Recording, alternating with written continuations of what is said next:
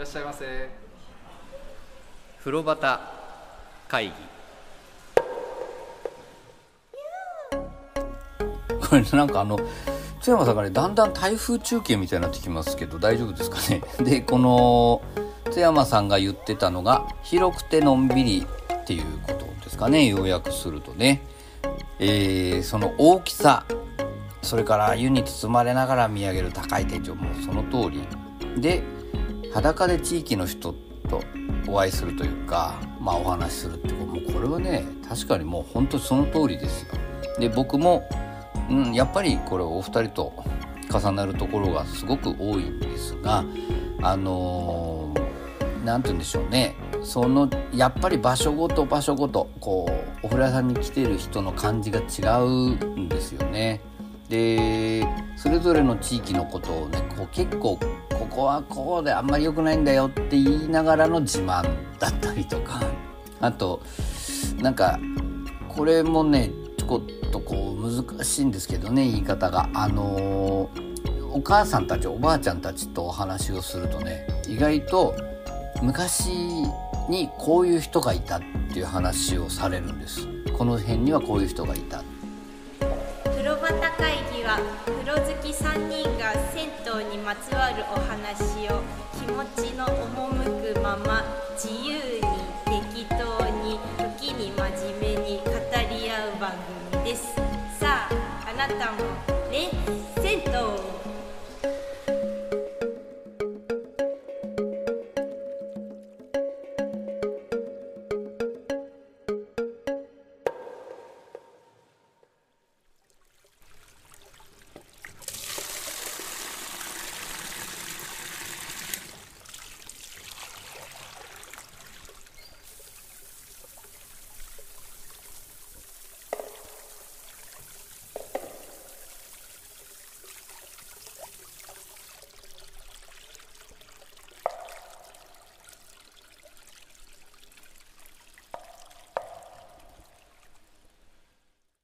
で、えー、お父さんたちねおじいちゃんたち僕は男湯に入れますからまあこれは風呂の中でも含めてそうなんですけどロビーでもあの聞かせてもらうのがその昔この辺はこうだったとか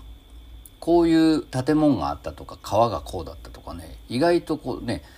結構まあやっぱり昔のお話ね聞くことが多いんですけどその中でもちょっと言う内容がお話ししてくれる内容が違うんですよね。だからそれが面白いですね。だからまあまあちょっと趣旨とずれてるのかな。自分で出した質問と言いながら。銭湯じゃないと味わえないってね意外とまあこれも結局まあお子さんもいるんですよ。で子供たちと遊ぶ風呂の中で遊ぶってのは僕ベテラン級なぐらいよく遊ぶんですけどその子供たちと触れ合うそういう意味で触れ合うことも多いしそれからまあそのお父さんたち世代と一緒になってお話をするってこともあるしまあ男湯の場合じいちゃんたち、まあ、風呂上がりはばあちゃん含めてとかそのねなんかいろんな世代の人たちとねでまあ言ったらある意味赤の他人なんですけどその人たちと、まあ、そういういろんなお話ができるっていうのはこれは銭湯じゃないとできないですね。僕は普段の暮らしの中で考えるとそうかなと思っています。でバンダイカウンターにいらっしゃる方たちもねやっぱねお風呂屋さんごとでもちろん違うんですよ。でその人たちの感じねそのなんかお話ししてくれることとかまあいわゆるサービスというかそういうものへの考え方捉え方っていうのの違いとかねそういうのも面白いですねお話ししてると。で津山さんも言ってましたがまあこれ僕銭湯行けない時ね今日ね僕これ撮って編集したら銭湯行けないかなと思うぐらいの時間が経ってるんですけど この例えばお湯お家でお湯を張ってお風呂に入った時とかねやっぱし湯加減のこととか津山さんも言ってましたがその一定にはなかなかできないんですよね。その何て言うんですか？こうお湯を足してまた熱くしようとかあまあ水足してとかってこうそういうのをやんなきゃいけない。それがお風呂屋さんがねそれぞれのお風呂屋さんの温度でほぼ一定に保ってくださってでねこれも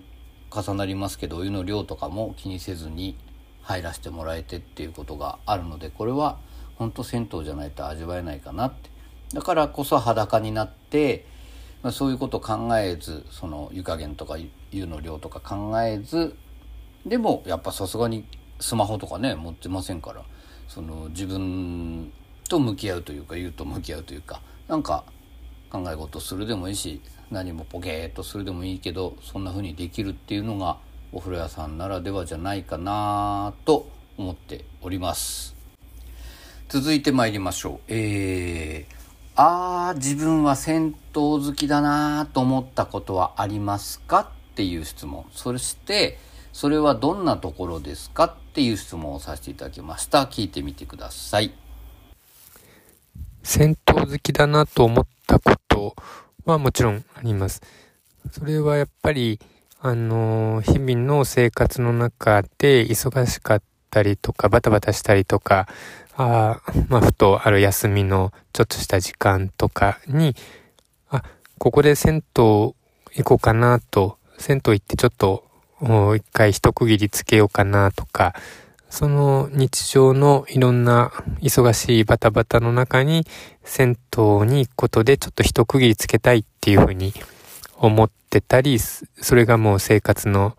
一部にもなってたりするので、そういうふうに思うときに、あ銭湯が不可欠なものとしてあるので、えー、銭湯が好きなんだなと思います。私が今録音してるより前にもう津山さんの録音は終わっていてアップされているんですけれどもまだ聞いていないので他の大山さんと津山さんがどんなことを話しているのかっていうのはとても気になりますね。それでは質問4つ目。はい。いつも思ってます。銭湯に行ったら。自分は銭湯好きだなって。風呂旗会議聞いてくださっている方のほとんどはきっとそうだと思うんですけれども、まあ、これから初めて行ってみようっていう人もいらっしゃるとは思いますけどとてもいいものです。私がどんなところが好きかっていうと、まあ、もちろん疲れが取れるとかあとこう元気をもらえるっていうのはもちろんなんですけどいつも同じ形で待っていてくれるっていうことがすごく好きなところというかこう安心できる場になっている理由なんですけれどもこうまいろんなことがあって、まあ、忙しい日もあったりとか、まあ、疲れちゃった日があったりあと悲しいことがあった日とか、まあ、いろんな一日があると思うんですけれどもそんな中でもいつ行っても銭湯は同じように私を待っていてくれるっていうところが本当になんかそれで救われたこともたくさんあるといいますか、まあ、体の面でもあるんですけど精神的にもこういつもそこにあるっていうことがすごくいいことだなと思います。いつもきれいに保って熱々のお湯を入れてくださる銭湯の方々には本当に感謝しております。ありがとうございます。もうね、津山さん、吹いちゃって吹いちゃってね、あの、すみません、皆さん、なるべく、あの、編集で頑張ってはいるんですけれども、ま、津山さんの休みの日に、まあ、こう、なんか、ファッと思い立っていくとかね、あと、まあ、なんか、仕事も含めてですけど、一区切りつけたなとかつけようかなとかっていうんでお風呂に向かうっていうのね、これはとてもよくわかります。で、これはもうね、ぶっちゃけ生活のメリハリですよね。で、仕事忙しくなってくると、やっぱりそのメリハリっていうのはなかなかなくなっちゃうんでね、これは銭湯に行くっていうのができて銭湯好きっていうのでよかったなと思うことの一つで津山さんの話はそうだよなと思いながら聞きました。それから酒井ちゃんのその安心できる場所っていう言葉がねよくわかりますね。でいつも同じように私を待っていてくれるこうあのまあね酒井ちゃんだけじゃないんですけどこのみんなを待っていてくれる、まあ、酒井ちゃんも含めてっていう場所っていうのがねなんかだから好きだなと思うんだろうなっていうことなんですね。で、僕はね、もう、銭湯好きだなと思ったっていうことは、あのー、まあ、この番組を始めるきっかけにもなりましたし、で、この番組を始めるきっかけのきっかけにもなったことなんですけど、これ、あの、杉並銭湯散歩っていうね、その杉並の組合さんが区と手を組んで、そのお風呂屋さんにみんな来てもらうように頑張りましょうっていうものがあってそれの取材をしていただいたってこともあってそれがまあきっかけでもあるんですけど。でさらにそのきっかけっていうのが僕が風呂に巡ってた風呂を巡ってたっていうことでそのなんかその一連の流れなんですけどね。で僕はもうその頃からだコロナ前からツイートでお風呂屋さんのことばっかり書いてまして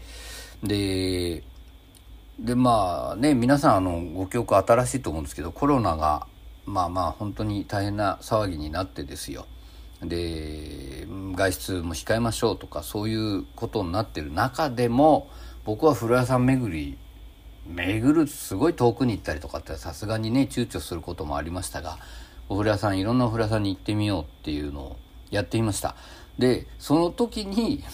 まあ自分は銭湯好きだなと思いましたねでなんで言ってたんですかねとか思うんですけどね。その、まあまあ一つはこの大好きなお風呂屋さんにみんな来てくださいねって思ってることを、まあツイートして、風呂屋巡ってるおっさんもいますよって、これで巡ってますけど、意外と元気っすよ、みたいなこともやっていきたいなと思ってたっていうのがあってね。まあまあ、それでまた話逆に時間を進めると、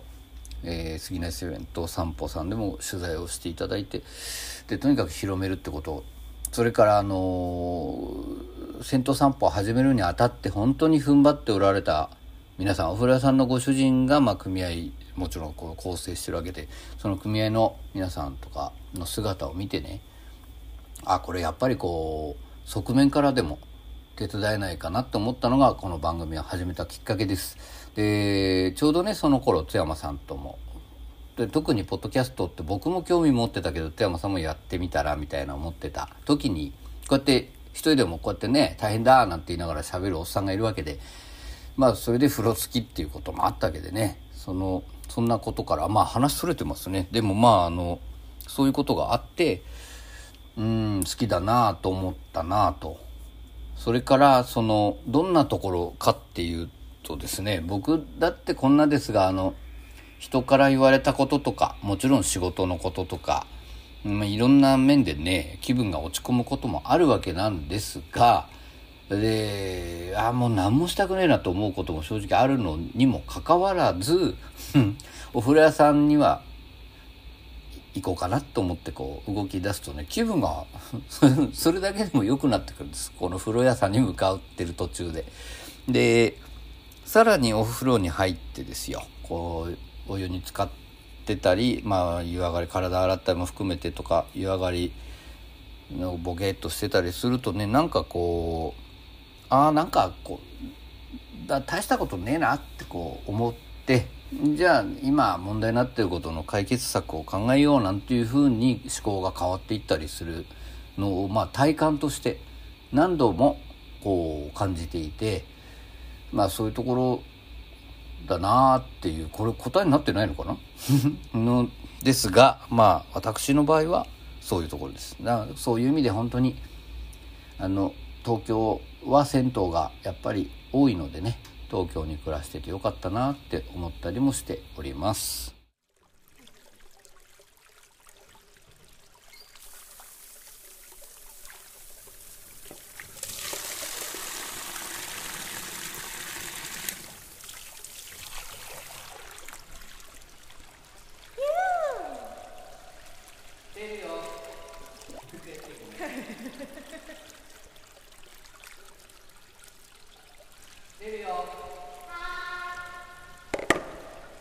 風呂端会議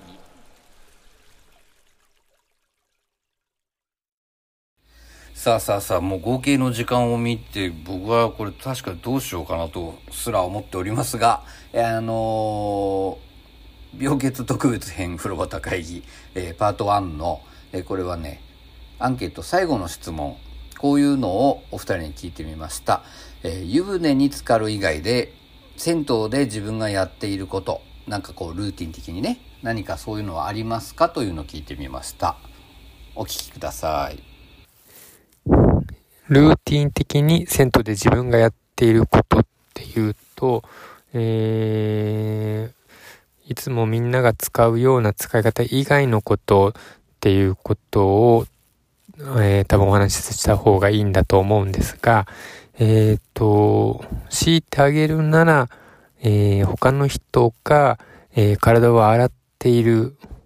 うー仕草とか、洗い方とかは、なんとなく見てます。えー普通に頭洗って、体洗って、顔洗ってということなんですけど、えーその洗い方とか、えー洗う順番とか、え微妙にみんな持ってくるものも違うし、え時間のかけ方も違うので、なんとなくそれをぼんやり見てるっていうことはあります。はい。いつもは3人で話しているから、こう、3等分と言いますか、こう、誰かが話してる時には、ちょっと休憩ができるというか、休憩って言ったら怒られるのかもしれないですけど、ちょっと気持ち的に楽なところがあるんですけれども今日は一人でずっと喋っているので意外と体力を使っていてちょっとお腹が空いてきました。それでは5つ目の質問に行きます。そうですね。じゃあお風呂に入ってちょっと水をかけたりとかした後に花壇に座って休憩するのが好きですね。それは必ず毎回やっています。あそういう人も結構いるとは思うんですけれどもあの何も持たないでこうただ座ってるっていうことってあんまり普段やっぱ家の中とかにいるといろんなことが気になっちゃったりとかしてこうちょっとスマホを見てしまったりとかこういろんなこと思い出してこうあれこれ考えちゃったりするんですけれど銭湯の中だともう何も持てないのでこうか裸の一つでこう椅子に座ってもう何も考えないっていうのがこうなんて言うんですかね。脳のリフレッシュと言いますかこうすごくすっきりするんですよね。だから、まあ、もしやったことがないっていう人がいたらぜひ一度温まった後にこう暑いなって思ったらこう一回ちょっとカランに座ってぼーっとしてみるのはおすすめです。これね、やっぱり、こう、吹きがね、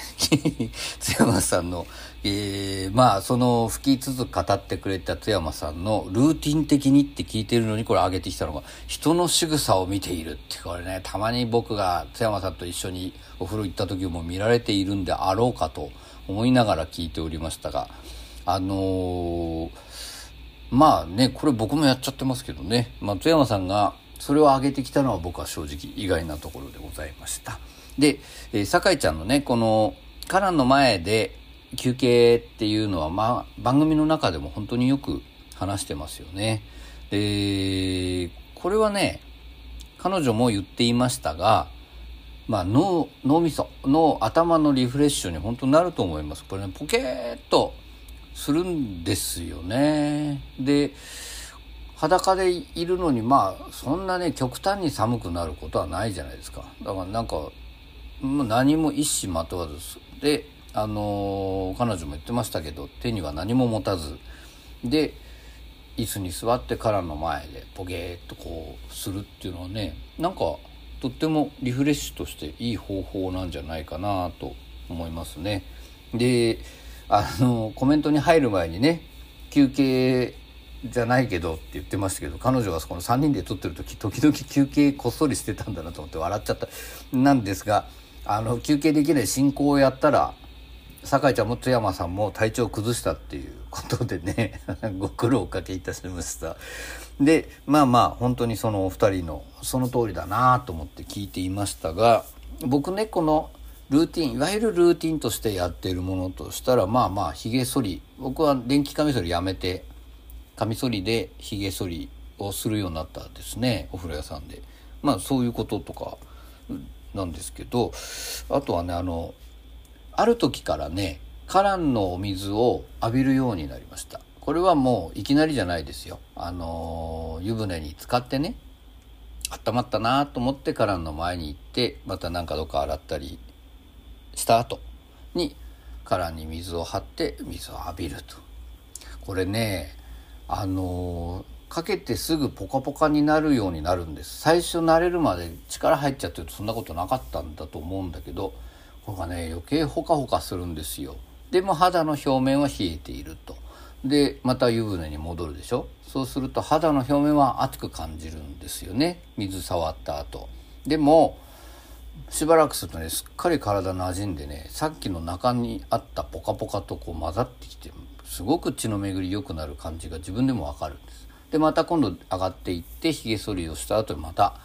水を浴びてまた浴槽に。いわゆる交互浴っていう言葉がね随分最近広がりましたがそれの前に何も知らずやってたものだったんですけどね。これはね体とても温まります。でどうやらその組合さんが調べたものによるとですよ。あのー、幸せを感じるホルモンがいっぱい出るそうですよこれをやると。だから僕どんどんどんどんこのね頭の中に花が咲いたような状況になってきておりますけれどもこれもしかしたらこれそのせいなのかなと思ったりしていますあとは番組的に真面目なというか、えー、もうねご紹介した後のお風呂屋さんでもやっぱカランの数を数えちゃったり、えー、入ってきてる人の数を数えちゃったり